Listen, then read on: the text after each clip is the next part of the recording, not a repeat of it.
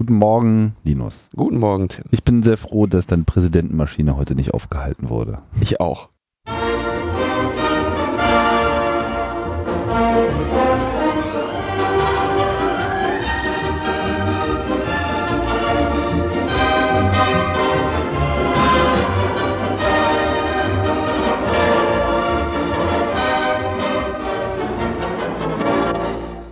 El Presidente.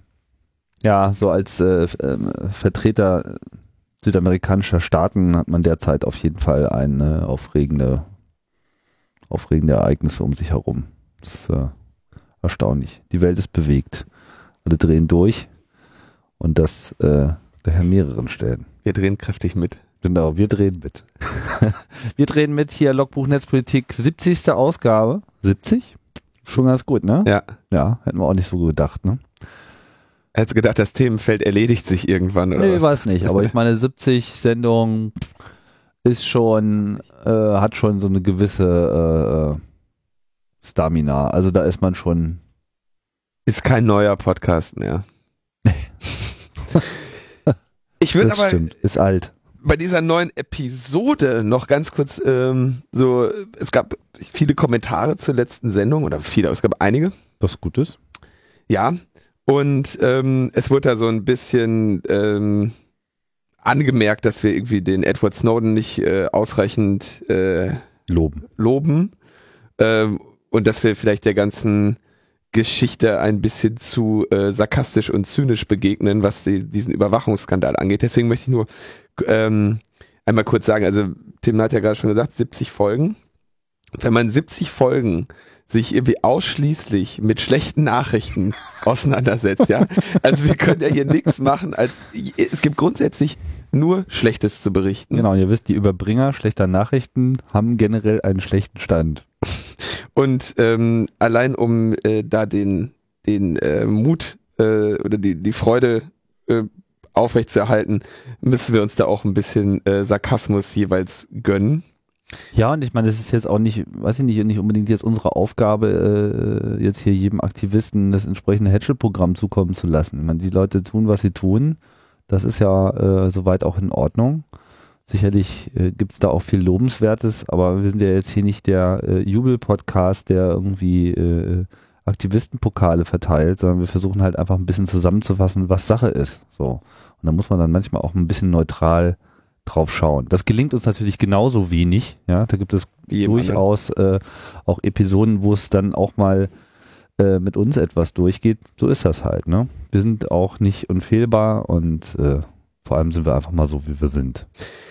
Auf jeden Fall, glaube ich, sind wir uns, äh, brauchen, braucht die Hörerschaft sich nicht zu fürchten, dass wir diese Unter Überwachung gutheißen. Wir sind uns auch darüber im Klaren, dass wir hier wahrscheinlich mit dem größten Überwachungsskandal des äh, Jahrhunderts zu tun haben. Wobei ich ja diesen Begriff Überwachungsskandal, das heißt, also Skandal ist ja immer so was Abgeschlossenes. Ja, wenn in dem Moment, wo du von dem Skandal sprichst, und das hast du auch heute schon in den Medien, der, äh, der, der Skandal, über den in der Vergangenheit gespro Vergangenheitsform gesprochen wird, das ist immer sowas wie äh, äh, so eine Keep Calm and Carry On Sache. Ne? Also der Skandal wird jetzt äh, geklärt, da muss jetzt irgendwann jemand seinen Hut nehmen und dann war das mal ein Skandal. Genauso wie der ähm, Echelon-Skandal und so weiter. Ja, Ja, also das, das war ja, das ist ja jetzt auch alles vorbei und jetzt ist ja auch wieder gut. Genau, das war, das ist jetzt, jetzt, das war ja dann damals der Skandal und ähm, dann kam die Katharsis durch, äh, dadurch, dass das so lange in, in, in der Zeitung stand, bis es wirklich keiner mehr lesen wollte und dann war wieder alles in Ordnung. Ähm, Gestern Abend war äh, Jacob Applebaum äh, zu Gast bei im, im, beim äh, netzpolitischen Abend des äh, der digitalen Gesellschaft in der CBS in Berlin. Das war gut gefüllt. Das war gut gefüllt. Also de, So der, gut gefüllt, dass ich dann auch keinen Platz mehr so richtig gefunden habe. Und Sauerstoff war dann auch nicht mehr im Angebot. Nee, der ist, äh, wobei die, die, die DGS-Abende ja sowieso immer sehr gut besucht sind, aber, Aber das hat auf jeden Fall alle mal, Rekorde gebrochen. hat's ganz noch klar. mal einiges rausgesprengt äh, da. Ähm, der hat gesagt, es gibt, es gibt drei äh, Reaktionen, oder es gibt so drei Reaktionen, die eigentlich, die naheliegend sind auf so einen Skandal, die aber nicht akzeptabel sind und ähm, äh, oder die, die beim zweiten Gedanken natürlich nicht, äh, nicht, nicht so gut sind. Und er sagte, das erste ist äh, zu sagen, ja, du bist doch jetzt nicht ernsthaft überrascht. Ja, Ähm, ich bin trotzdem auf dem Punkt, dass ich sage, ich bin über diesen, über diese Abhörausmaße nicht ernsthaft überrascht. Gleichzeitig heißt das aber nicht, dass ich sie deshalb rechtfertige oder akzeptabel finde. Ja, es ist nur eine Sache, dass ich halt im, wie ja viele vielleicht wissen, in diesem äh, IT-Security-Umfeld eben auch tätig bin und mir da über Computer sehr, sehr viele Gedanken mache und deshalb nicht wirklich überrascht bin. Das heißt aber nicht, dass ich diese Überwachung ähm, akzeptabel finde. Das nur mal so zu, zu meiner Gesinnungsfrage. Ähm, das, das, zweite, das zweite Ding ist, dass Menschen sagen, okay, jetzt ist das Kind eh schon im Brunnen, jetzt können wir eh nichts mehr machen, die Infrastruktur ist da. Ja, das ist natürlich auch so ein äh, Punkt, dessen ich eventuell in der letzten Folge auch verdächtig geworden bin. Natürlich muss man dagegen kämpfen, aber ähm, ich denke, es ist halt, also man muss gleichzeitig auch sich darüber im Klaren sein, dass der Kampf wie immer an äh, mehreren äh, Fronten geführt wird. Dass ich also einerseits zusehen muss, dass ich äh, irgendwie legislativ die Dinge in die Reihe kriege, dass, dass solche Sachen wirklich dann verboten werden und nicht passieren ähm, und wir nicht äh, Geheimdienste haben, die über jegliche demokratische Entscheidung wieder drüber stehen, sodass wir irgendwie für Polizei und so eventuell äh, die Überwachungsbefugnisse einschränken mit demokratischen Mitteln, gleichzeitig aber wir Gesetze haben, wo die Zusammenarbeit, hier in Deutschland ja, ne, wo die Zusammenarbeit zwischen Geheimdiensten und Polizei verschärft, äh, ähm, äh, ver, verstärkt, verstärkt werden soll. Mhm. Ja. Ähm, und gleichzeitig äh, die Geheimdienste aufgrund des äh, Opportunitätsprinzips sowieso irgendwie über den Gesetzen stehen, ja, dann können wir uns diesen ganzen demokratischen Kram ohnehin sparen. Ja. Ähm, und natürlich das letzte Argument, ich glaube, dessen sind wir überhaupt nicht verdächtig, äh, dass das alles nur zu unserem Besten geschehe. Äh, das äh, ist, glaube ich, also ich meine, das ist ja auch so ein, so ein, so ein das ist ja wirklich das, das Bullshit-Argument schlechthin. Ne? Also, das hätten wir gesagt. Nein, nein, nein, nein, nein, nein. Das waren die drei, äh, die drei ähm, häufigsten Reaktionen äh, zusammengefasst von von Jake, ja und das, so. dass man so dass das ist das was man am häufigsten hört, ne? Du bist doch nicht überrascht, jetzt ist es eh zu spät und ähm, das ist passiert doch nur zu unserem Besten, ja. Alle da, ja. diese drei Argumente sind natürlich ähm, sind natürlich Quatsch. Ich denke aber den Punkt, den wir so in unserer letzten Folge einfach ein bisschen betonen wollten, war am Ende sind alle nur wütend, dass es die anderen machen. ja, also Deutschland macht's auch und ist jetzt irgendwie äh, ist jetzt sauer, dass es äh, dass es die anderen machen. Und ähm, das möchte ich halt äh, in dieser ganzen Sache äh, auch nochmal betont haben, damit eben diese ganze Frage des Anti-Amerikanismus oder so da keine Rolle spielt. Ähm, und ich habe in der letzten Folge eben, denke ich, auch ausreichend betont, dass es eben auch nun mal in der äh, Ratio eines jeden Staates liegt, äh, so zu agieren. Und ähm, dass es, dass es da keinen gibt, der, äh, der das nicht macht. Machst du einen Staat, musst du Leute überwachen. Tja, die Frage ist nur wie und wo und in welchem Ausmaße.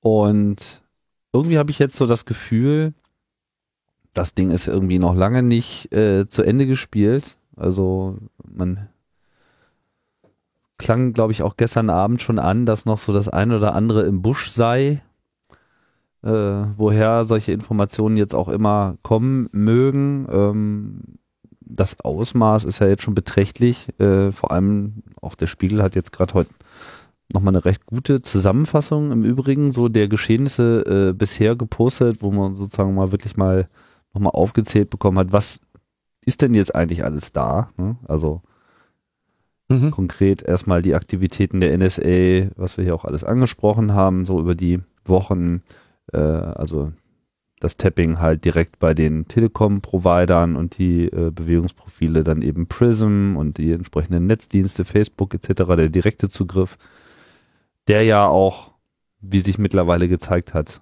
sind wir jetzt eigentlich schon irgendwie im ersten Thema? Nee, also, nee, wir, wir, müssen, wir müssen noch weiter. Na, also noch, ich will auch gar nicht zu sehr ins Detail gehen. Also äh, die Dimension ist einfach äh, äh, enorm und ich habe das Gefühl, es wird sich noch weiter verstärken. So. Da, da kommen auf jeden Fall noch Sachen. Das haben wir jetzt, äh, wurde jetzt von mehreren Leuten schon öffentlich auch angekündigt, die zumindest in Gesprächen mit mir das dann noch nicht so äh, öffentlich gesagt hatten. Also da werden noch ein paar Sachen kommen von äh, in, im Bereich der Überwachung.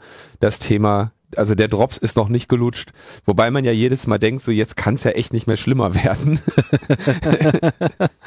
Aber da, da kommen noch ein paar Sachen, ja. ja. Ähm, Fangen wir mal an. ja, nee, nee, nee, Moment, Moment, Moment. Immer noch nicht. Immer noch nicht, nee. Ähm, der, der längste Prolog ever. Kurz noch zu empfehlen, ich hatte die Sendung ja schon angekündigt letzte Mal. Ich persönlich war, war, fand sie nur so mittelgut. Das Feedback irgendwie über Twitter war aber sehr, sehr positiv. Deswegen empfehle ich nochmal das äh, Chaos Radio mit, äh, wo, äh, wo ich zu Gast war, zusammen mit äh, Andi. Müller-Magun Mhm. und äh, Erdgeist. Und Andi Müller-Magun ist einfach mal derjenige, den man fragen möchte, äh, wenn es um solche Sachen geht.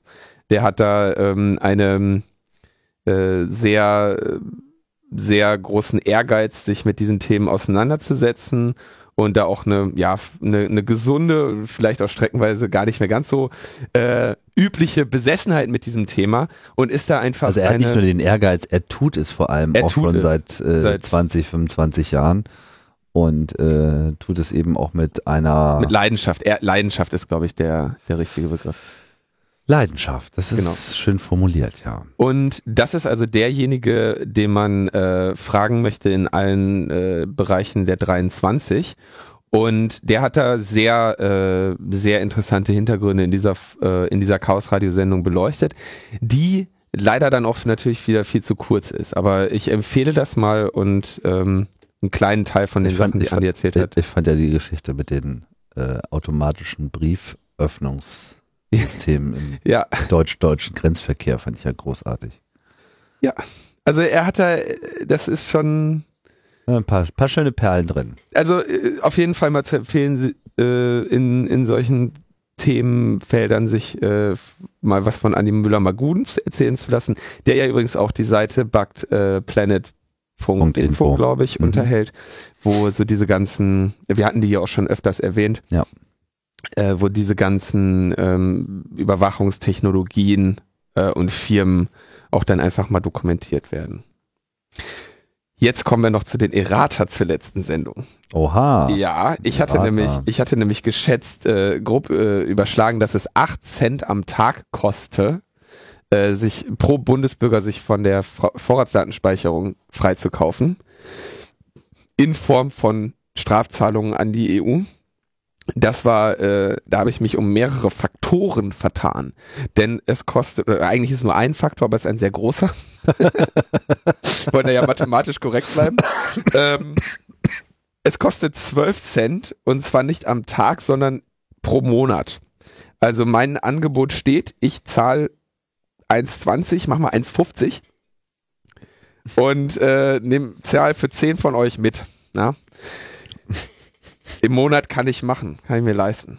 Naja, trotz alledem, das ist eine Menge Geld, die da gezahlt werden muss. Das ist nicht schön, ja. Ja. Ich meine, da kann man sich jetzt drüber erheben, dass das ja nur Geld ist. Äh, so 300.000 Euro pro Tag, das ist definitiv eine Hausnummer. Damit kann man, äh, könnte man also den Widerstand gegen äh, Nazis und äh, anderes Unwesen in Deutschland ganz erheblich nach vorne bringen, wenn man das Geld vielleicht eher in solche Sachen investiert, auch wenn das jetzt nicht unbedingt gerade äh, Sind das denn Die 300.000 pro Alternative Tag? Das wäre aber doch da bei 12 Cent, äh, das wären dann nicht mehr 12 Cent.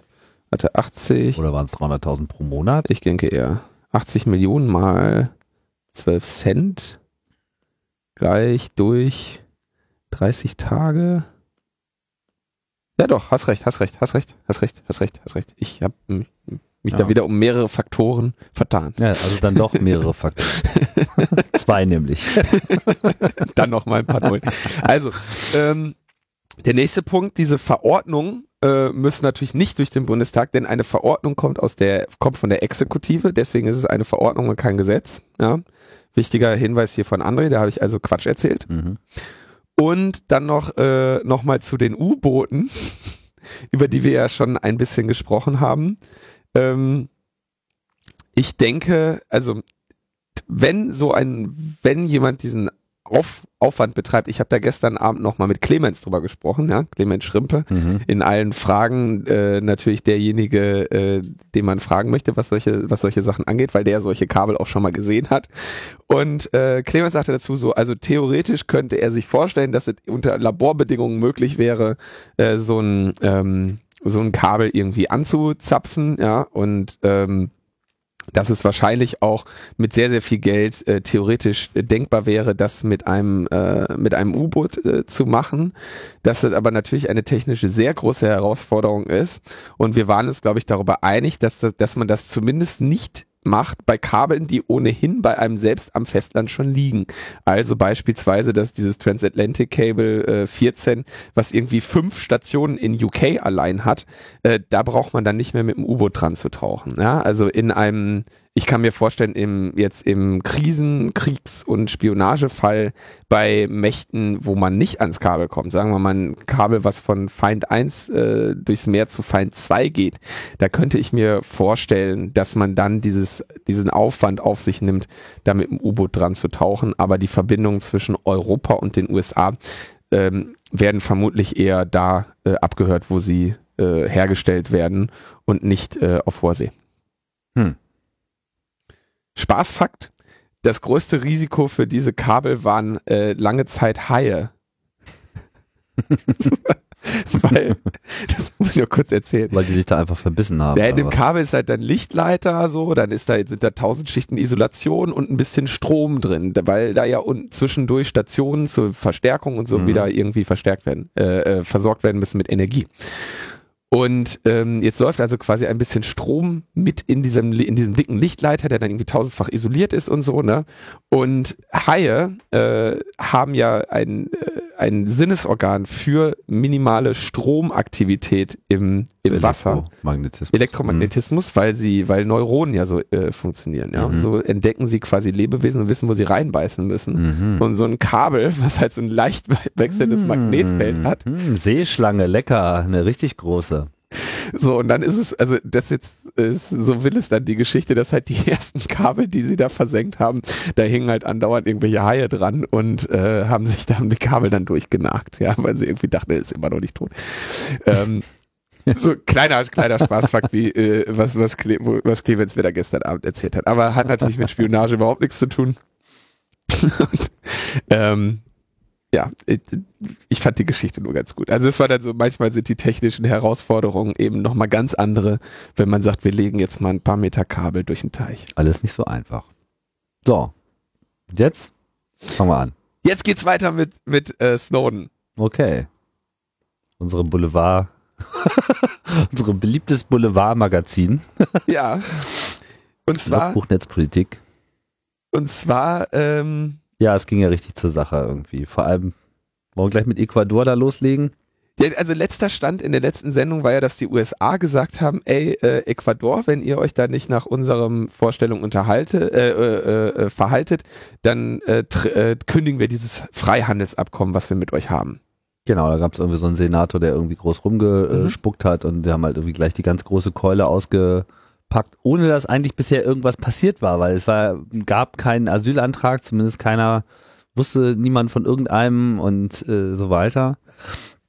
Ja, und der Korea hat da irgendwie ganz gnadenlos drauf reagiert und hat dieses Handelsabkommen, was da eben angedroht wurde, dass es denn doch gekündigt werden könnte von den USA, einfach selber gekündigt.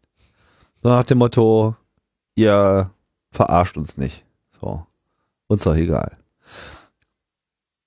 Wenn ich es richtig gelesen habe, ist es so, dass das ohnehin äh, bald ausgelaufen wäre. Und ja, hätte so dann ganz neu klar war. verhandelt werden müssen.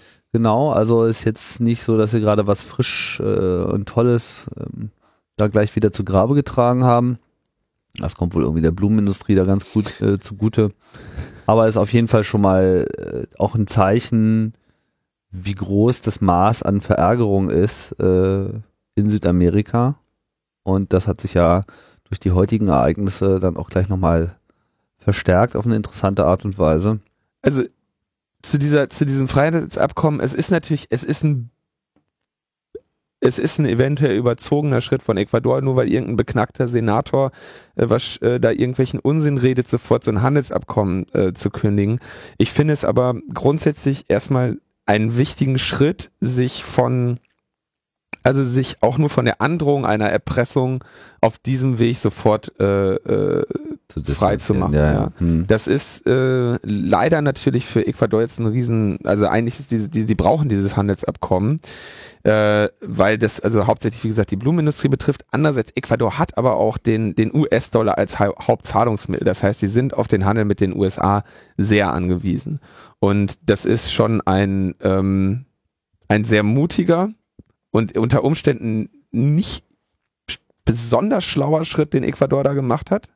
Aber äh, einer, der äh, meinen absoluten Respekt und Anerkennung hat. Ich würde mir so viel ähm, Cojones bei deutschen Politikern äh, wünschen.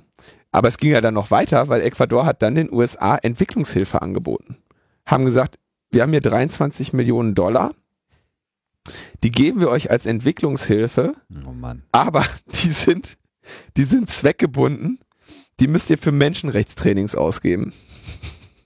Das finde ich schon echt.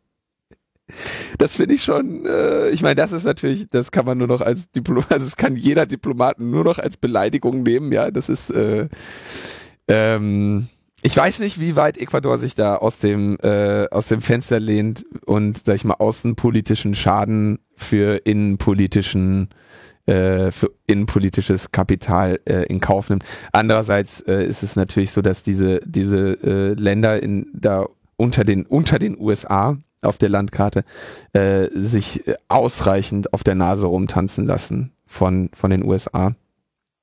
Und dass da auch mal erfrischend ist, dass überhaupt irgendjemand den USA da mal entgegentritt und sagt, äh, leckt uns am Arsch. Ja gut, ich meine, das ist halt, wie ich schon andeutete, ne, das ist ja schon ein längerer Trend in Südamerika. Der ganze Kontinent emanzipiert sich von den USA zunehmend. Äh, ganz stark natürlich in Brasilien so, aber es gibt halt einfach da überhaupt so eine extreme Unzufriedenheit mit dem Einfluss, den die USA nimmt auf so vielen Ebenen und das spiegelt sich natürlich in diesen ganzen Sachen wieder. Ähm, in dem Zusammenhang hatte ich gerade schon angedeutet, dass wieder was vorgefallen ist. Äh, frischer Bericht. Äh, Evo Morales, ja, der Präsident von Bolivien, wurde, tja, wie soll ich sagen, abgefangen ist nicht die richtige Bezeichnung, aber auf dem Rückflug von einer Konferenz von Moskau, wohl in seinem Heimatland, haben Frankreich, Italien und Portugal und Spanien die Überflugrechte äh, sozusagen gecancelt. Und das die Maschine gezwungen in Wien zu landen. Und es gab wohl irgendwie die Vermutung, dass der Snowden an Bord wäre. War er aber wohl nicht.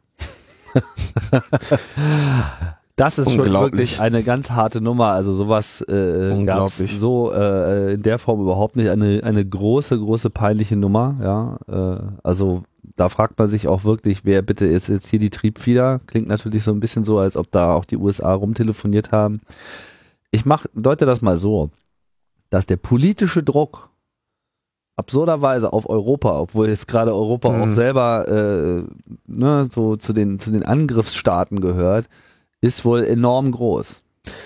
Da kommen wir, glaube ich, noch, noch ein bisschen zu im Verlauf der, äh, der Geschichte, die wir, die wir hier so in unserer Chronistenpflicht äh, ein ja. bisschen be, äh, benennen müssten.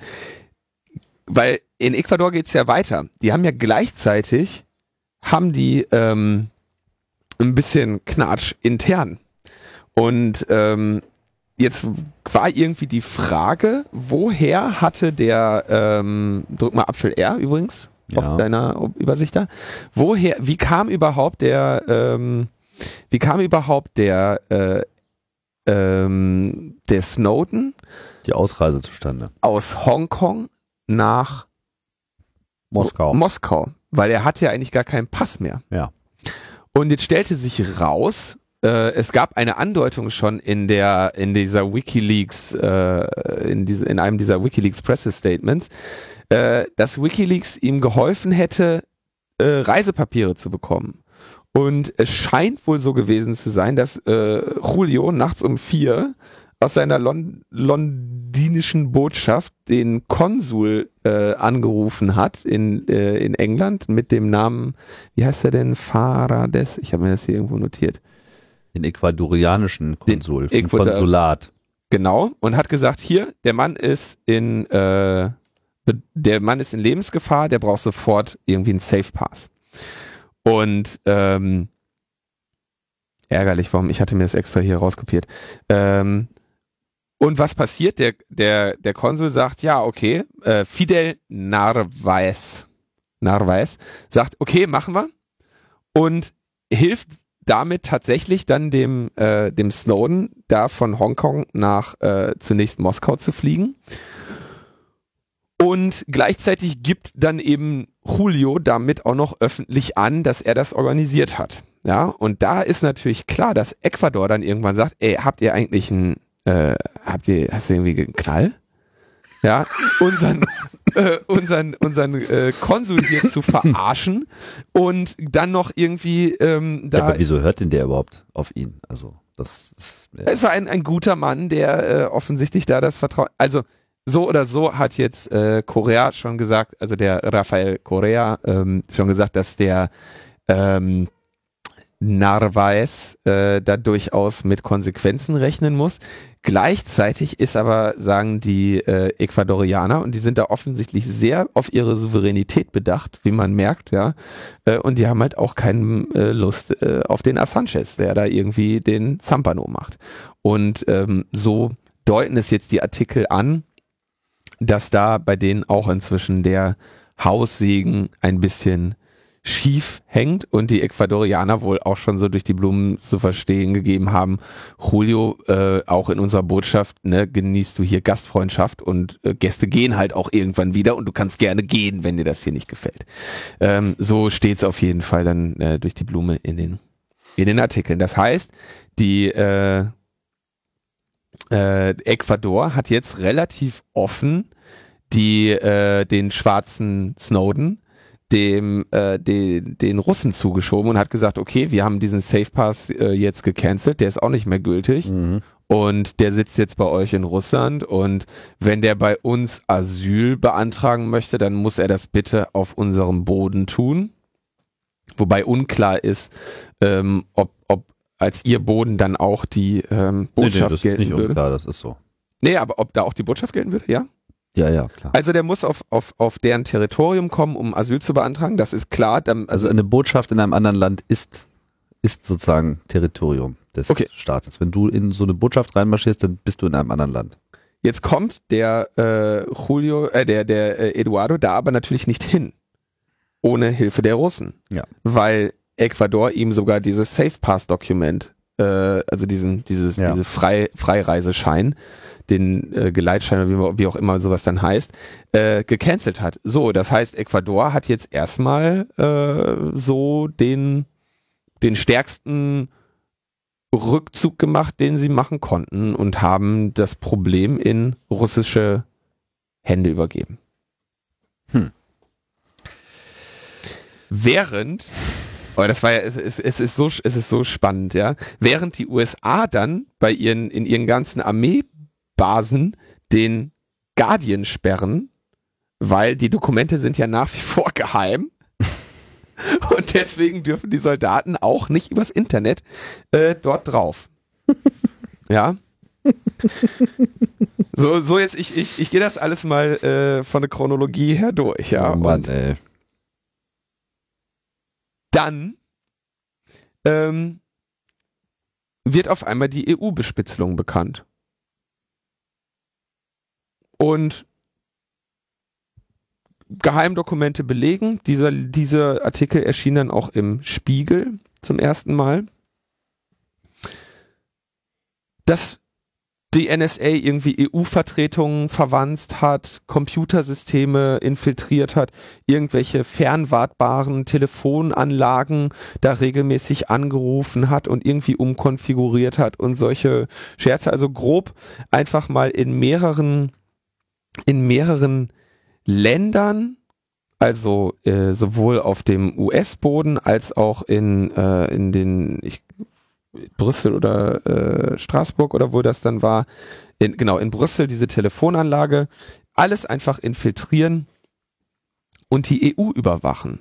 Und gleichzeitig irgendwie Deutschland dann als tertiären äh, Partner bezeichnen, also mit dem nur äh, eine auf eine bestimmte Weise äh, ähm, geheimdienstliche Zusammenarbeit stattfindet und so. Also sehr, sehr, sehr, sehr übel, aber ich sehe da nirgendwo also ich sehe immer nur diese Artikel und sehe da wenig Be Belege und so, deswegen das gesamte Ausmaß und die technischen Hintergründe sind dann noch irgendwie unklar, deswegen will ich mich da gar nicht so groß zu äußern. Aber äh, USA überwachen die EU. Und das natürlich äh, dann schon ein bisschen. Ja, da merkt man ganz auch, dass den Politikern das auf einmal, äh, auf einmal wachen sie auf. So, ja, äh, wie nicht nur uns auch, ja. Ich dachte, ihr überwacht nur die Bürger. Genau, ja. Genau. ja so, uns auch? Oh Gott. Und, und Hans-Peter Friedrich, ne, der sich letzte Woche noch den, die Naivität und den Anti-Amerikanismus äh, äh, äh, die Fahnen geschrieben hat. Auf die Fahnen geschrieben hat und sagt jetzt, also wenn dieser Verdacht sich bestätigen sollte, ne, dann wäre eine Entschuldigung unausweichlich. oh Gott. Er, ne? dro er droht offen, er droht offen mit einem nachhaltigen und entschiedenen Du, Du, Du es geht noch weiter, Deutschland äh, oder EU, Deutschland, USA, die sind ja der, die handeln ja andauernd irgendwelche Abkommen aus, ja. Und dann sagt er, wenn die Meldungen stimmen, dann ist das Vertrauensverhältnis belastet und es wird in vielen Bereichen des europäisch-amerikanischen Verhältnisses zu Verzögerungen kommen. Also er sagt, weil das Vertrauen erstmal wiederhergestellt werden muss. Das sagt so, also was ist das denn bitte? So, also jetzt müsst ihr euch aber wirklich mal entschuldigen, weil sonst müssen wir jetzt mal kurz die Verhandlungen aussetzen. Weißt du, wie irgendwie mit der Türkei, weißt du? Das Solange eine Woche ihr, später. Ja, genau. Solange ihr, solange ihr irgendwie da Tränengas auf die Leute schießt, können wir nicht weiter über euren EU-Beitritt äh, äh, diskutieren. Macht das erstmal zu Ende, dann können wir weiterreden. Und genauso stellt sich der, stellt sich der Friedrich hin, nachdem irgendwie klar ist, dass die USA irgendwie die Souveränität des Landes irgendwie oder diese ganzen, ganzen Staatengemeinschaften da irgendwie komplett mit Füßen treten und Regierungen abholen, sagt er, naja, da werden wir jetzt erstmal ähm, muss jetzt erstmal irgendwie ein, eine Entschuldigung schreiben her, bevor wir weiter äh, euch in den Arsch kriechen. Also ist wirklich, ähm, wirklich erbärmlich und wir kommen da gleich dann noch so im Laufe der Geschichte, wie gesagt, ist lang, äh, kommen da gleich nochmal zu, äh, was da vielleicht auch nochmal Hintergründe sein können. Ähm, wie gesagt, in diplomatische Vertretungen in EU und Washington wurden also von, von der NSA äh, infiltriert. Räumlichkeiten der EU äh, in der in Washington wurden irgendwie äh, verwandt, äh, E-Mails, Dokumente auf Computern nachgelesen. Also komplett das, was du machst, äh, wenn du wenn du wirklich einen wenn du wirklich einen Feind hast. Und zu dieser in, also Deutschland sagt da irgendwie relativ wenig zu, sagen ja nach wie vor so, ja, wir müssen irgendwie gucken und vorsichtig sein und wenn das wirklich stimmt, dann wäre das natürlich echt ein Affront, ja denkst du, was, was ist denn mit denen los? Also was ist denn bitte? Okay, ne? Und dann äh, sagt Friedrich sagt, also da müsst ihr euch aber jetzt echt mal entschuldigen. Und Trittin sagt, na alles klar, so jetzt sind ja wohl, jetzt können wir ja wohl mal äh, dem Snowden Asyl geben. Und während äh, währenddessen in äh, in in Moskau ähm, lässt der Snowden dann von russischen Diplomaten Zunächst war die Rede von 15, dann am Ende von 21 Asylanträgen. Äh, also lä lässt die russischen Diplomaten Asylanträge aus dem Transitbereich in die jeweiligen, jeweiligen, was habe ich denn heute mit dem SCA? Weiß ich nicht. Alles so scheiße ist. Nee, mit in die jeweiligen ähm, Botschaften tragen. Botschaften tragen. Ja. Und es gibt wieder ein äh, Pressestatement von WikiLeaks, ja, also ähm, es ist da sehr, sehr, sehr, sehr traurig, wie, wie WikiLeaks sich da irgendwie verhält und andauernd, also wie Julian Assange sich da verhält und da irgendwie meint, dass das jetzt irgendwie ihrer wäre. Ähm, gut. Also ich meine, dass sie sich da jetzt verbunden äh, fühlen oder er sich vor allem verbunden fühlt, das kann ich ja gut nachvollziehen, so. Ja, obwohl das, ob das aber alles so hilfreich ist, diesen Aufstand äh, zu machen, das ist mir noch nicht so ganz Weißt du, klar. wenn dir jemand, wenn dir jemand wirklich helfen möchte, weil, er- weil ihm an dir gelegen ist, dann macht er darüber, dann besteht er nicht darauf, dass die scheiß Pressemitteilungen auf seiner Website passieren, sondern ja, er gut, aber man könnte zumindest argumentieren, dass äh, vielleicht, vielleicht, ja, äh, ohne Julio, äh, Mr. Snowden immer noch in Hongkong wäre und dann vielleicht auch schon nicht mehr in Hongkong, sondern schon auf dem Weg ganz woanders hin. Das, äh, das ist richtig, das sind also äh, das, da, da sehe ich aber eben den Unterschied zwischen was mache ich und wie mache ich es, ja? Und zu sagen, okay, ich, ich riskiere mein Verhältnis zu, zu dem einzigen Land dieser Welt, was mir gerade noch Schutz bietet. Na gut, das ist ja seine eigene Sache. Das ist halt, genau, das ist halt echt eine, eine coole, ein cooler Move, ja. Da muss man ihm auch Anerkennung für geben. Aber irgendwie diese, diese Pressemitteilungsnummer da bei Wikileaks, das äh, ist für mich irgendwie auch so ein, das hat für mich einfach einen blöden Nachge äh, Beigeschmack. Ja, aber liebe Hörer, ihr merkt, wir loben Wir loben. und wir strafen. Wohlwollende Anerkennung, ja. For fördern und fordern.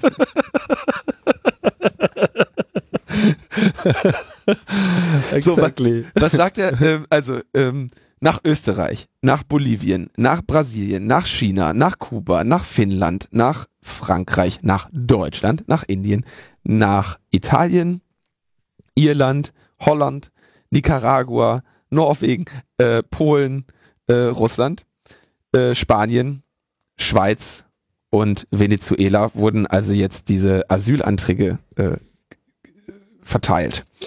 Und ähm, was passiert? Ich frage mich ja jetzt mal ernsthaft, wie bitte diese Liste zustande gekommen ist. Ich weiß nicht, haben die vielleicht das, äh, wir hatten das ja verlinkt, die, die Seite von Wikipedia. Ey, das ist einfach ein Streuschuss. Es ist vor allem, finde ich, sehr spannend. Ja gut, ich meine, wenn er einen Streuschuss hätte machen wollen, dann hätte er einfach jedes Scheißland nehmen können, vielleicht außer den USA und äh, Mhm. äh, Hawaii und sowas.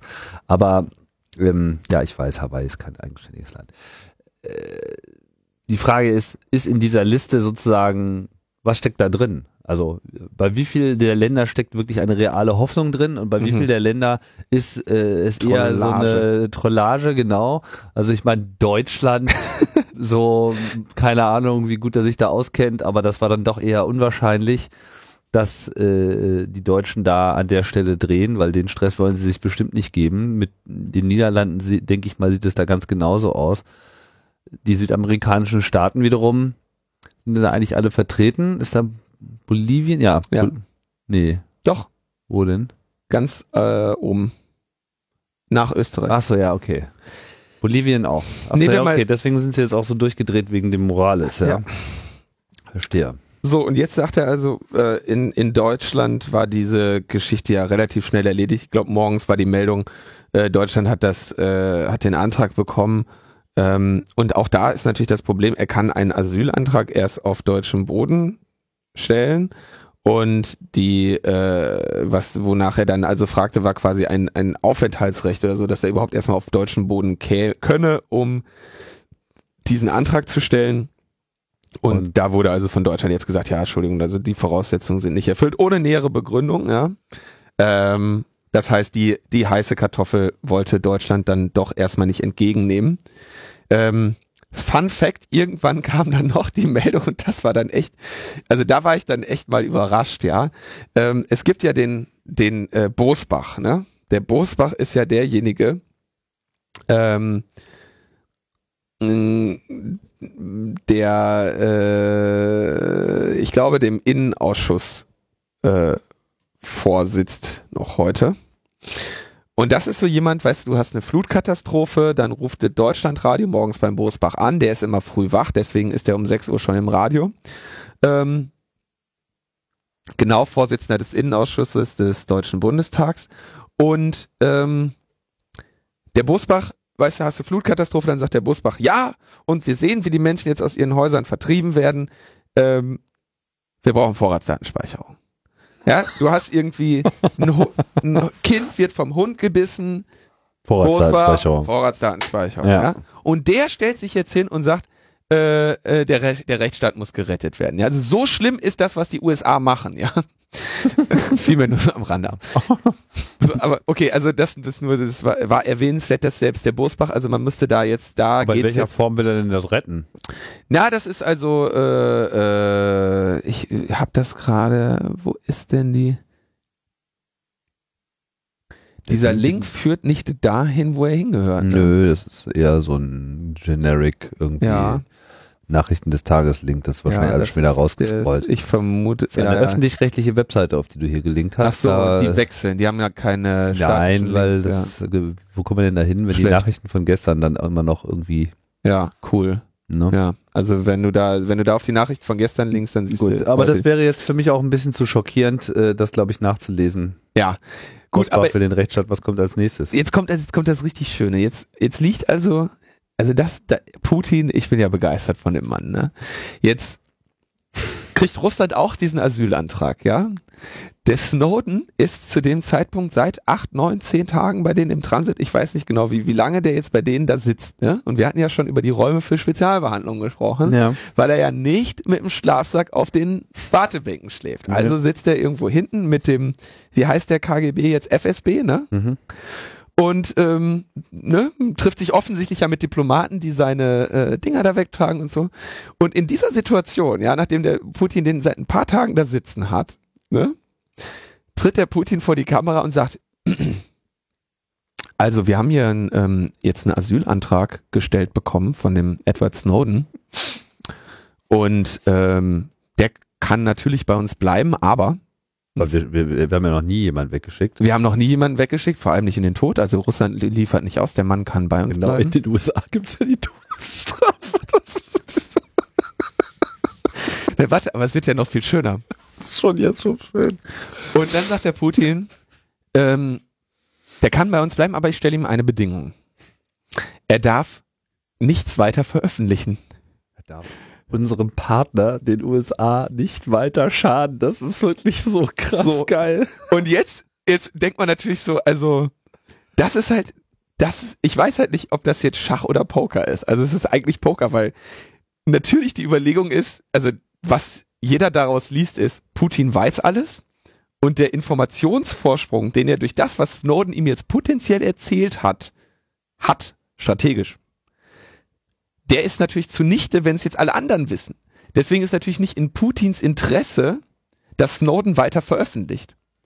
Weil dieses gesamte Wissen, wenn Snowden ihm etwas erzählt hat, Meinst du, er hat ihm was erzählt, das glaube ich. das weiß man nicht, deswegen sage ich ja, es ist halt Poker, ja. Aber dieser, dieser, äh, Nee, ich glaube, also ich würde das anders lesen. Ich lese das so, er sagt halt, ja, du kannst bleiben, aber nur wenn du jetzt irgendwie lieb bist. Setz dich hier in so ein Landhaus, ja, Russland, wir haben eine Menge Platz, das ist ist doch sehr schön bei nicht in uns. seinem Interesse. Sein Interesse ist doch natürlich alles zu wissen über die geheimdienstlichen Aktivitäten Ja, der USA. aber hier, hier geht es nicht darum, hier geht es überhaupt nicht darum, was sie mit Snowden machen oder nicht machen. Ich meine, wenn er in seinem scheiß Land ist, dann machen die sowieso mit ihm, was sie wollen. So, ja.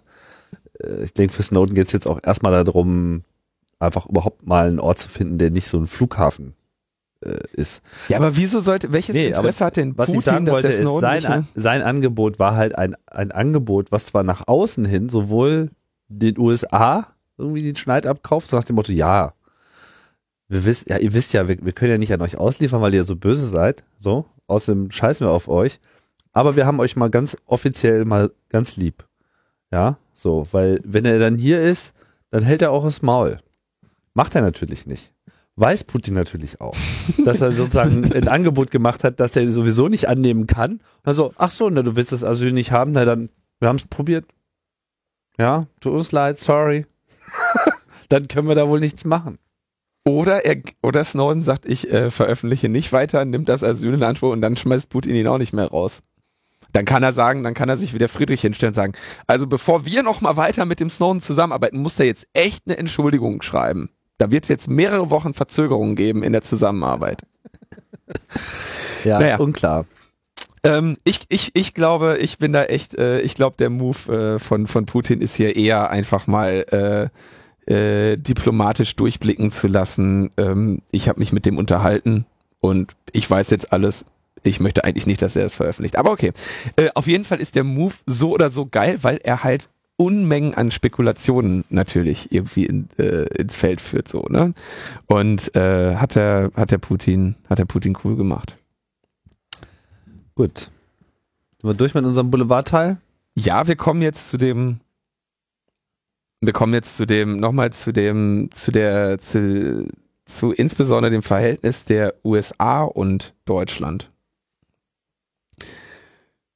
Und zwar hatte das der Andi in dem Chaos Radio dann schon auch angedeutet oder nicht nur angedeutet, sondern auch detailliert äh, behandelt, dass es einen bestimmten Grund dafür gibt oder einen historischen Zusammenhang, warum Deutschland sich so von den USA ähm, in diesem Fall so natürlich irgendwie unter dem unter der Hand der USA steht. Man muss sich das vorstellen, irgendwie Deutschland verliert äh, äh, zum Glück den Zweiten Weltkrieg und äh, wie alle wissen, war ja dann danach die Situation der äh, der der kalte Krieg zwischen den beiden großen Mächten äh, USA und äh, UdSSR. Und ähm, was die USA musste jetzt irgendwie sich überlegen, was machen wir mit diesem Land Deutschland? Ne? Wir möchten einerseits nicht, dass das äh, dass es äh, irgendwie wieder in so eine Nazi-Richtung geht.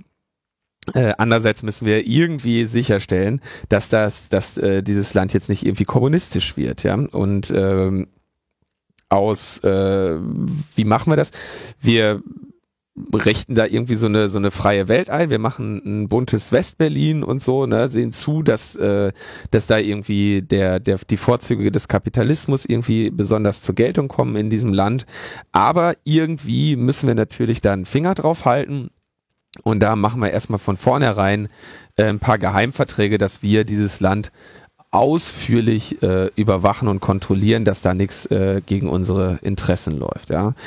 Und aus naheliegenden Gründen brauchten sie natürlich dann äh, für diesen, für diese Überwachung des Landes äh, deutsches Personal. Das hatten sie ja gar nicht. Also sie waren ja, also hatten vielleicht ein bisschen äh, äh, im militärischen Bereich äh, Geheimdienstler, die die Überwachung von Deutschen vorgenommen haben. Du hast ja noch vor kurzem dieses ähm, das ist in einem anderen Podcast, glaube ich, auch erzählt, dieses äh, e- Enigma-Cracking-Museum da äh, besucht. Mhm.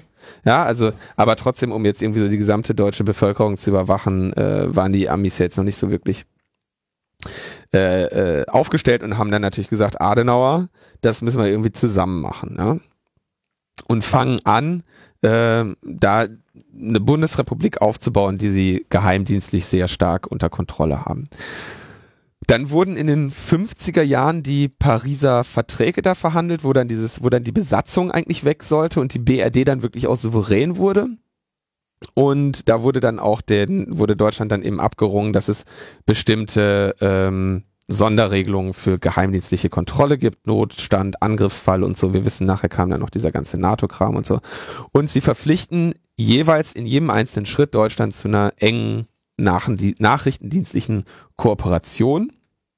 Und das ist jetzt erstmal nicht nur äh, nicht nur die USA, sondern natürlich auch die anderen die anderen Alliierten, also äh, Brit Großbritannien und Frankreich, äh, die natürlich auch keinen Bock hatten, dass sie wieder in, de, in Europa so ein starkes Deutschland haben. Also auch die haben ein sehr starkes Interesse, dieses Land dann eben äh, zu überwachen. Anfangs machen es die Briten ganz besonders und ähm, dann kommen irgendwie 1955 werden mehrere geheime Memorandi of Understanding ausgetauscht, die jetzt dann 50 Jahre später irgendwie äh, nicht mehr der Geheimhaltung unterlagen und durch einen Historiker untersucht wurden. Also dieses alles, was ich jetzt äh, so grob zusammenfasse, äh, ist eben von dem Historiker namens Foschepot in einem Deutsch in einem Buch, was schon 2012 erschien, so äh, her, äh, dokumentiert worden. Und da äh, geht es dann wieder um die, äh, im, wo dann wieder den Westmächten die äh, geheime Überwachung zugebilligt wird von Deutschland. Ja? Und 1963 gab es dann Ent, äh, Enthüllungen über, dass, dass die BRD überhaupt einen äh, krassen Inlandsgeheimdienst hat und was, was für Aktivitäten der so vornimmt. Verfassungsschutz, ja. Ähm, und das Wie, dass es überhaupt einen hat, das war bis zu dem Zeitpunkt nicht ich weiß nicht, ah, das glaube ich ja nicht. Also vom, also da bin ich jetzt nicht ganz hundertprozentig im Bilde, ob es klar war. Auf jeden Fall, das, was sie gemacht haben, war verfassungswidrig. Ja. Und ja, wie, ne, wie klar. Äh, kurze Side Note an der Stelle: Es gibt, äh, du hast als als Staat immer einen Inlandsgeheimdienst und einen Auslandsgeheimdienst. Der Inlandsgeheimdienst überwacht so deine eigene Bevölkerung auf äh, Strömungen, äh, die irgendwie äh, dem, dem Staatswesen entgegenstehen, ist aber getrennt von der Polizei. Das heißt, du, du sammelst da wirklich Intelligence und äh, sammelt also sammelt geheimdienstliche Informationen über die Bevölkerung, um eben da äh, feindliche Strömungen zu entdecken. Ja? Verfassungsschutz nennst du das deshalb, ja? oder nennt Deutschland das deshalb. Und dann hast du den Auslandsgeheimdienst, der also guckt, äh, wie infiltrieren wir die anderen Staaten um zu gucken, dass sie keinen Scheiß bauen oder beziehungsweise um zu gucken, was die so bauen, dass wir das auch bauen können. Ja, das was sie so für Scheiß bauen, damit wir den gleichen Scheiß bauen können. Wirtschaftsspionage ist natürlich da auch ein, äh, ein wichtiger Punkt. Ja. So, ähm, 1968 gab es dann erst das G10-Gesetz, äh, das den Geheimdiensten eine gesetzliche Grundlage äh, bietet und auch dann diese G10-Kommission des Bundestages parlamentarische Kontrolle und so in Kraft setzt, ja. Und erst dann hatte Deutschland offiziell seine beiden Geheimdienste, Inland- und Auslandsgeheimdienst, Verfassungs Verfassungsschutz und äh, BND. Und beide haben in den Geheimverträgen strenge Kooperationsverpflichtungen ähm, mit den mit den äh, alliierten Mächten und insbesondere den USA. Und die Geschichte, die jetzt da von mehreren erzählt wird, also einmal von Egon Bahr und Andi hat das im Chaos Radio auch nochmal von, äh, von einem anderen engen Vertrauten eines äh, Bundeskanzlers äh, der BRD äh, erzählt, dass die also, da ich nicht genau weiß, ob Andi in der Sendung auch gesagt hat, welcher Bundeskanzler es war, lasse ich das jetzt mal außen vor, es war der andere, der andere große bekannte deutsche Bundeskanzler. Und äh, da wird also dann äh, erzählt, dass die also quasi so ja, hallo, wir sind jetzt Bundeskanzler. Und dann kommen irgendwie die äh, USA vorbei und sagen, ja, herzlichen Glückwunsch. Und ähm, Ihnen ist ja sicherlich klar, dass wir hier diese Geheimverträge haben und ähm, wir wollen doch mal bitteschön dafür sorgen, dass Ihre Politik uns da jetzt nicht zu diplomatischen Verstimmungen führt. Ich habe Ihnen da mal hier nochmal eine Kopie mitgebracht, was der Adenauer uns da mehrfach unterschrieben hat. Und äh, wir wollen ja keinen Ärger haben. Freuen wir uns doch auf eine gute Zusammenarbeit, ja, wo dann äh, in der Geschichte, in der, so wie Egon Bahr die Geschichte erzählt, äh, Willy Brandt dann natürlich irgendwie sehr, äh, sehr wütend war, aber auch er dann irgendwann sagen muss, okay, hier, so ist es jetzt und da muss ich jetzt mitspielen. Das heißt, diese ähm, äh, diese geheimen, geheime Zusammenarbeit der Geheimdienste äh, muss so weitergeführt werden, sonst geht es hier das, schief. Das, das fällt mir wieder diese großartige Quote ein von Bill Hicks. Sagt ihr das was? Bill Hicks ist ein leider viel zu früh verstorbener äh, ja, Stand-up-Comedian und extrem scharfzüngiger politischer Kommentator gewesen, der dann immer so die Situation so, ah, ein neuer Präsident ist gewählt worden, so und dann gleich nach seiner Wahl kommen dann so Geheimdienste irgendwie in den Raum rein und dann wird so die Leinwand runtergefahren, dann zeigen sie ihm so einen Film, wo dann so die Ermordung von John F. Kennedy aus einer Kameraposition, die bisher noch keiner kannte, gezeigt wird. Und danach nur, any questions? so ein bisschen ist es wahrscheinlich mit dem Bundeskanzler dann auch gewesen, so. Also ich, ihr, man, es ranken sich da jetzt die Gerüchte drum. Ich habe dieses Buch von Herrn Foschepot noch nicht gelesen und ihm kommt natürlich jetzt, obwohl es schon letztes Jahr veröffentlicht wurde, natürlich nochmal eine sehr viel krassere Bedeutung zu. Aber ähm, wie gesagt, mit der deutschen Geschichte und der, äh, also auch ohne Geheimverträge lässt sich diese äh, diese absolute Hörigkeit Deutschlands gegenüber den USA natürlich sehr gut, er, äh, sehr gut erklären. Es ist natürlich schon klar, dass also mich hat das eigentlich sowieso schon so als, als Jugendlicher immer gewundert, wie Deutschland, nachdem es irgendwie sich sowas, also sowas gegönnt hat wie den Zweiten Weltkrieg, wie Deutschland so schnell wieder eine, eine Machtposition äh, bekommen konnte in der, in der Welt, ja. Also wirtschaftlich, ähm, die, die Vorherrschaft in der EU und so. Das muss ja vielen äh, anderen äh, Ländern durchaus auch mal ein Dorn im Auge gewesen sein. Und das wäre also ohne die ohne die strategische Bedeutung Deutschlands äh, für die USA im zweiten, äh, im, im Kalten Krieg so sicherlich nicht äh, der Fall gewesen. Ja, beziehungsweise man wusste ja, dass Deutschland einfach ein äh, wirtschaftliches Powerhouse ist und dass man auch am Ende äh, mit einem wirtschaftlich erfolgreichen Deutschland bestimmt deutlich weniger Ärger hat als mit einem nicht so erfolgreichen.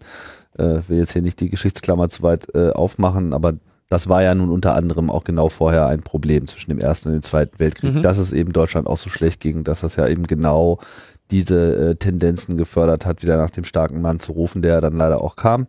Und äh, von daher ist dann mit diesen Wirtschaftsförderungsprogrammen einfach ein ganz anderer Weg eingeschlagen worden und der war ja auch relativ erfolgreich, kann man sagen.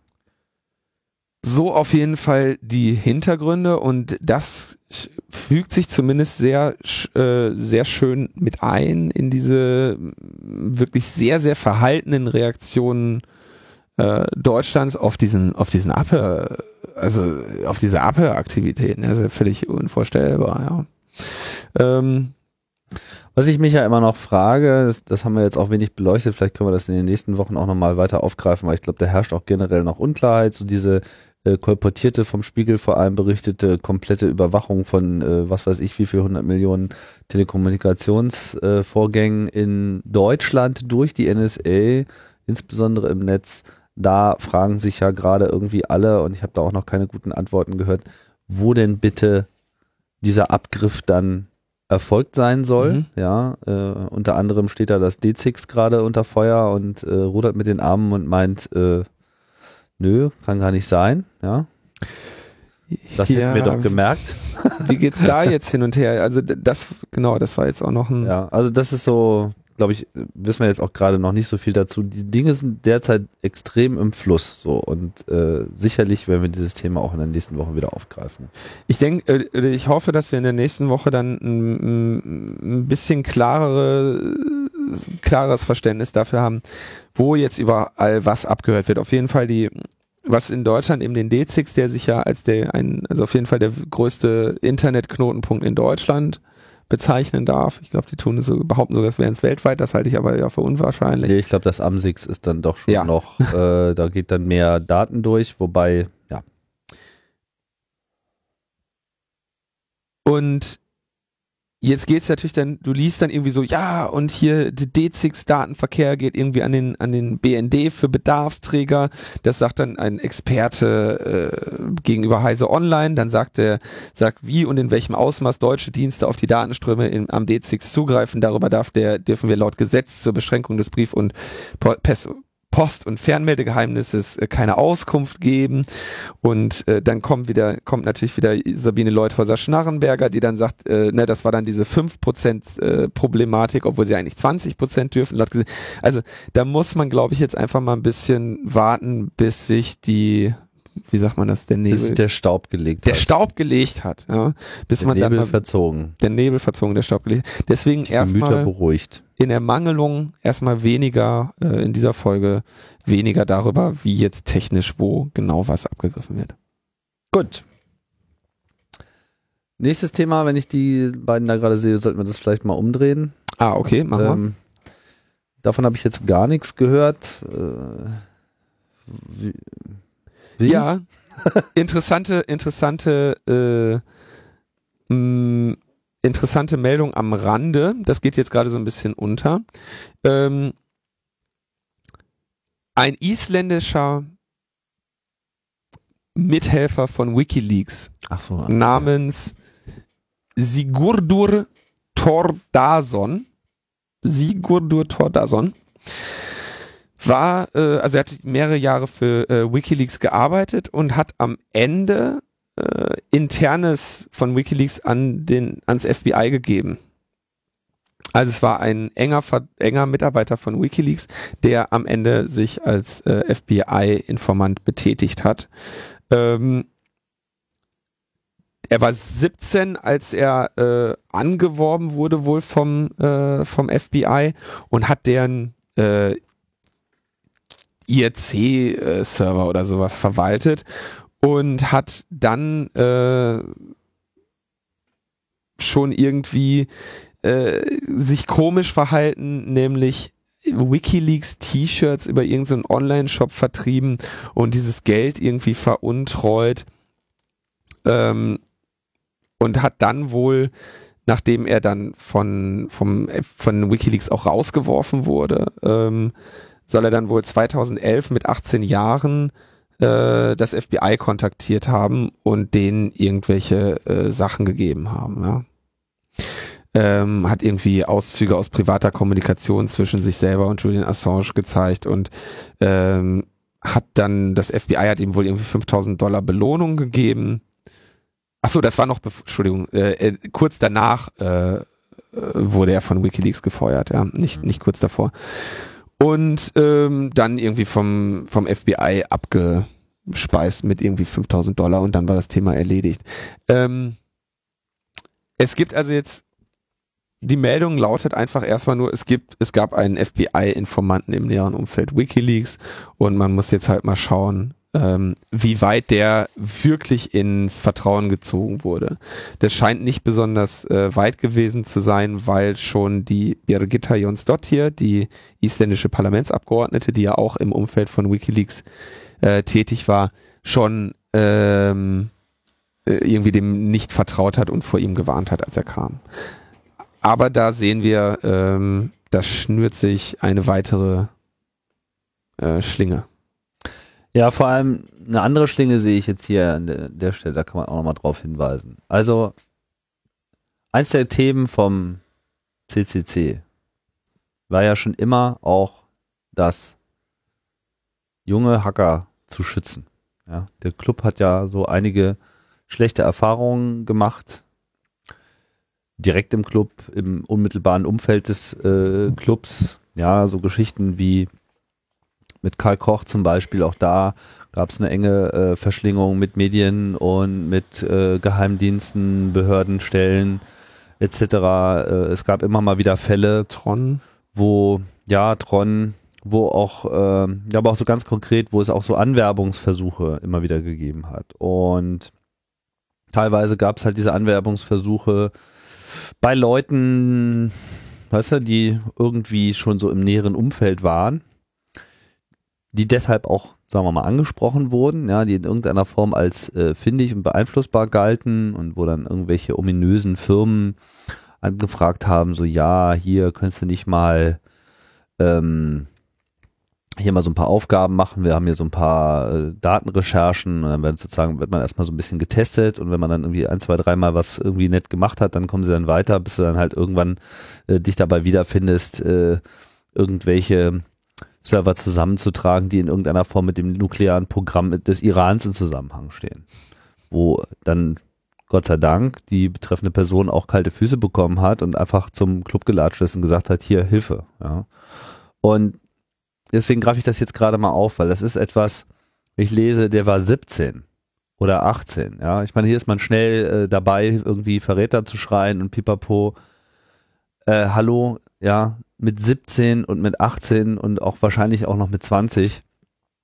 Äh, und bei manchen Leuten und gerade auch nochmal so bei Nerds häufig auch noch länger, da herrscht einfach noch eine Desorientierung und eine Unsicherheit im Leben. Da ist man einfach sehr schnell benutzbar und ähm, da macht man auch schnell Dinge, die sich später als ein äh, unglaublicher Fehler her äh, herausstellen, einfach aus Angst, weil man einfach äh, unter Druck gerät. Ja? Weiß der Geier, wie die äh, da mit ihm umgegangen sind. Ich meine, hier steht, er hat sich da selber angetragen, um sich irgendwie reinzuwaschen, ja, weil wahrscheinlich äh, andererseitig äh, Druck auch aus ihm ausgeübt wurde oder diesen Druck zumindest so empfunden hat, ja, in dieser ganzen Sache auch überfordert zu sein. Und das ist ja auch, sagen wir mal, alle, die wir so kennengelernt haben, sind ja auch nicht gerade wenig, die jetzt in irgendeiner Form in diesem WikiLeaks-Strom äh, mit sich äh, gefangen sahen, ja, entweder nur so als Bekannte von oder in irgendeiner Form aber irgendwas mitgemacht haben und sich einfach dieser Dimension so vielleicht vorher gar nicht bewusst waren, das führt dann eben schnell zu einer Überforderung, weil man einfach diesen Bedrohungsszenarien, die damit verbunden sind, sich äh, ausgeliefert sieht. Weil man das einfach nicht, nicht, nicht klar kriegt. Ja, vielleicht eine Familie hat auf einmal da entsprechend Angst bekommen, sich zurückzieht und in dem Moment, wo dann eben noch ein Dritter Druck auf einen ausübt, ähm, dann ins Schwimmen gerät. Und dann wird es halt natürlich auch besonders schwierig. Ich wollte das nur mal kurz ansprechen. Mir fiel das gerade ein, einfach auch um so ein bisschen vielleicht die Jüngeren unter uns, die, äh, weißt du, sich vielleicht auch für, für, für tolle Hechte halten und vielleicht auch welche sind, ja, die irgendwie was können und auch gerne äh, sich mal beweisen, wenn ihr in so Situationen geratet, wo es irgendwie so ein bisschen fishy wird, so, ja. Nehmt euch zurück, denkt da fünfmal drüber nach und wenn ihr irgendwie das Gefühl habt, ihr könnt diese Situation nicht mehr äh, einschätzen, äh, lauft zu jemanden, wo äh, einfach eine Vertrauenssituation auch hergestellt werden kann. Das sind jetzt nicht unbedingt gerade Geheimdienste oder Medien, ja, Das sind definitiv Orte, äh, die man meiden sollte.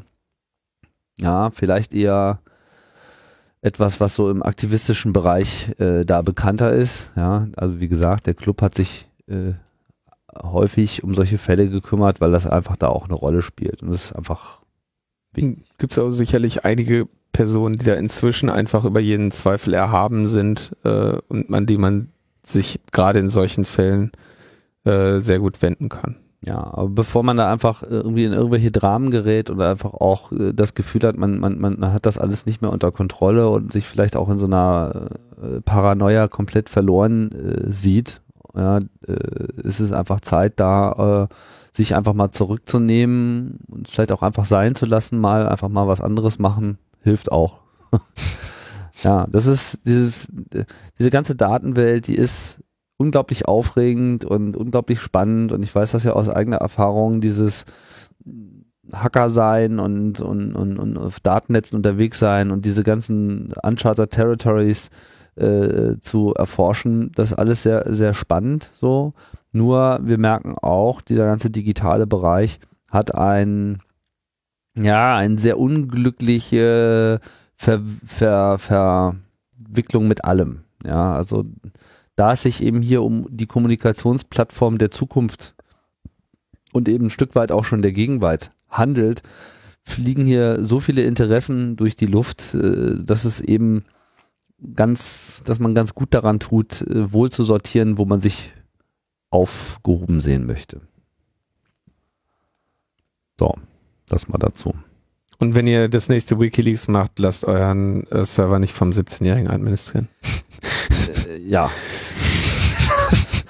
ich will auch nicht generell allen Nein, Jungen jetzt äh, da das Misstrauen aussprechen. Das ist nicht das, was ich sagen will. Ich sage nur, äh, bestimmte Kräfte in dieser Welt äh, erfordern eine gewisse Erfahrung, um mit ihnen auch umgehen zu können. Und wenn man auch nur das Gefühl hat, diese Erfahrung nicht zu haben, ist es vielleicht besser, sich da äh, rauszuziehen und vielleicht zumindest den Rat anderer zu suchen. Und zwar auch unabhängig vom Alter.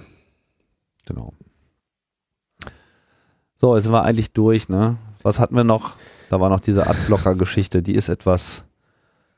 Die ist irgendwie komisch. Die ist komisch, die ist etwas unübersichtlich, ja. Äh, trotz alledem, ich wollte es mal ansprechen, weil es so, sagen wir mal, unabhängig davon, was da jetzt wirklich vorgefahren ist, stellt, äh, wird hier eine interessante Fragestellung aufgemacht. Also was ist passiert? Sascha Pallenberg, relativ bekannter äh, Blogger, früher groß geworden mit dieser ganzen äh, Netbook-Sache, äh, EPC, Netbook News, mittlerweile heißt das Mobile Geeks. Ähm, ist so ein Blogger, der auch gerne mal Tacheles äh, äh, redet, ist sicherlich jetzt so in seinem Wirken auch nicht unumstritten, aber wer ist das schon nicht?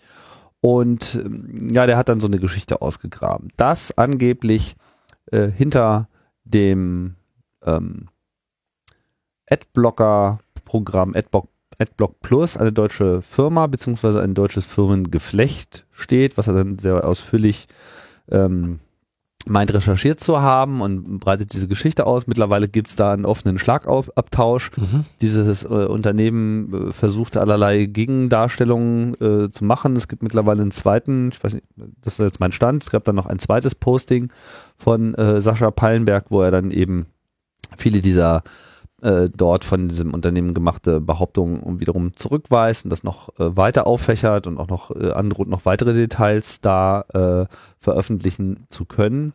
Was ist im Wesentlichen, was sei passiert, ich bleibe jetzt hier mal im Konjunktiv, weil ich jetzt nicht das so übernehmen will, weil es ist einfach äh, das spielt sich irgendwie alles noch ab und es ist jetzt nicht so ohne weiteres äh, zu bewerten, wer da jetzt irgendwie recht hat oder nicht äh, recht hat. Aber es stellt einfach eine interessante Fragestellung. Also die, der Vorwurf im Kern ist, AdBlock Plus blockt halt Werbung, aber manche nicht.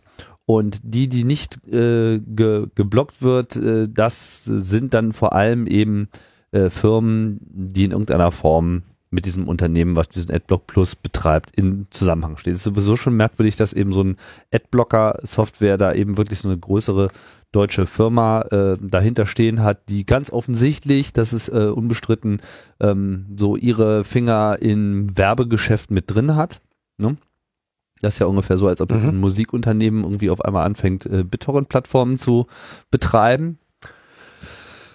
Ja, und äh, das Absurde äh, an der Stelle ist, dass man eben quasi hier wieder so eine ganz interessante Form von Gatekeeper äh, aufgemacht hat. Also dass eigentlich sich so eine Blocker-Software da äh, reinsetzt in so dieser Einnahmestrom, der dann von manchen Leuten ausgeblendet wird und ja, man behauptet dann eben mit so einer Community, von der Sascha Pallenberg behauptet, dass sie nicht sonderlich groß sein kann und im Wesentlichen da, wo es aktiv ist, aus den Mitarbeitern selber besteht, ähm, da äh, für, für, für ein Whitelisting sorgt, also bestimmte äh, Websites eben sehr wohl äh, die Werbung durchleiten lässt. Also nicht störende Werbung. Also der, der, der Acceptable Ads heißt das. Ja, also das, man so, das ist dann nicht irgendwelches blinkendes, trackendes Flash. Wird dann suggeriert. Wird suggeriert, das ist eine, eine weniger störende Werbung, so die Suggestion. Und deshalb äh, gibt es also eine Whitelist, die man, die bei AdBlock Plus dann, glaube ich, auch per, äh, per Default aktiviert ist, wo sage ich mal, jetzt dem, dem unbedarften Internetnutzer eigentlich dann suggeriert wird, ach ja, stimmt, die Verlage beschweren sich ja auch, dass, äh, dass ihnen die Einnahmen wegbleiben und machen irgendwie eine Kampagne, man soll die Adblocker ausmachen, dann tue ich ihnen doch den Gefallen, machen wir doch diesen Trade-off, dass ich sage, okay, wenn das nicht blinkt oder so, wenn das eben acceptable ist, dann soll Adblock Plus das nicht filtern.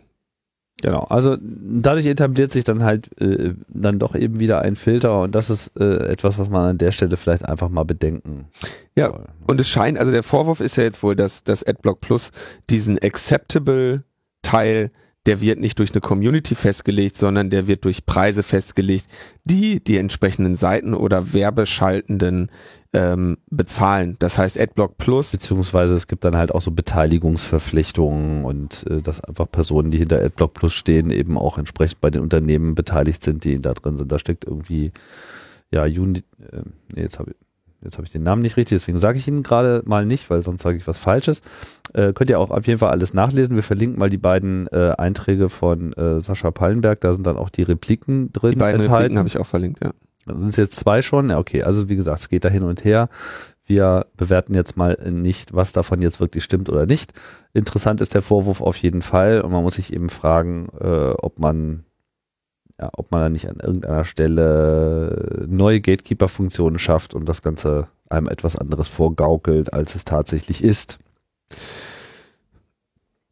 Der erste Artikel von, äh, von Sascha Palmbeck ist da sowas von ausführlich und so viel. Ich bin ja sehr gespannt. Also der zweite auch. Der, der zweite äh, dann auch. Ich, also der muss sich seiner Sache schon echt sicher sein, weil sonst die ja, Abmahnung, ja. die er sich dafür einhandelt und das Gerichtsverfahren, wenn da irgendwie ein Komma falsch gesetzt ist in dem Artikel, äh, das wird äh, ihn wäre sehr teuer. Und äh, die erste Reaktion äh, von AdBlock Plus war ja sogar, ja, was der Pallenberg da ähm, schreibt, äh, entspricht erstmal so den Fakten, aber er interpretiert die Fakten halt falsch. Ja, also die, diese Replik ist schon so ein bisschen absurd. Also was mhm. sie so als, äh, also sie haben da wirklich so einen äh, Stil mit Fakt, Doppelpunkt, das ist Irrsinn. Ja, also. Also ähm, da musste ich schon sagen, äh, hallo, geht's noch? Also wenn das jetzt irgendwie eine Faktenaufzählung sein soll, dann seid ihr schon äh, ja. dann doch weit ab von der Spur. Ne? Was da noch dahinter steckt, ich will jetzt nicht zu weit äh, alles wiederholen, was ich da gelesen habe, aber es gibt ja noch weitere Unternehmen, die dann eben sozusagen auch in diesen Acceptable Ads mit drin sind, die dann eben auch teilweise äh, Affiliate-Links verstärken, also sozusagen diese Methode, ähm, Link auf Amazon und äh, auf ähnliche Dienste, also vor allem natürlich Amazon, die äh, doch tägliche Affiliate-Beteiligungen teilweise ausspucken, besonders wenn man hohes Linkaufkommen hat, ähm, werden dann sozusagen automatisch ersetzt. Ja. ja. Sprich, man surft mit AdBlock Plus, kommt auf Seiten, wo äh, Amazon-Links drauf sind und die werden dann sozusagen magisch auf einmal zu Affiliate-Links, ja. Das heißt, man spült da an der Stelle äh, anderen Leuten, die eigentlich mit sozusagen überhaupt gar keine Leistung erbracht haben, äh, Geld in die Kasse, mhm. was im Übrigen auch gegen die Amazon ähm, Prinzipien verstößt, soweit ich da informiert bin. Also mit ziemlicher Wahrscheinlichkeit ist es das, weil das ist nicht das, was sie intendiert haben. Mhm. Äh, und Pallenberg unter, äh, meint ja auch noch, es sei sogar also es gibt ja so einen beschreibenden Text, wenn man sich das durchliest, ist schon so, ja, wir machen das ja eigentlich nicht, aber wenn du es denn unbedingt willst, dann kannst du es auch einschalten, dass eben sogar existierende Affiliate-Links überschrieben werden. Also das ist schon ziemlich haarsträubend ja. so. Ne? Ich meine, gut, in dem Business, da wird ohnehin mit harten Bandagen gekämpft und es macht so ein bisschen den Eindruck, als ob hier eben so ein weiterer Player mal ein bisschen demaskiert worden ist. Was äh, da noch kurz zu anzumerken ist, ähm, es gibt Adblock und Adblock Plus. Genau, und das eine ist nicht das andere. Die Empfehlung äh, geht da also zum Adblock mhm. und man, ne, auch, auch hier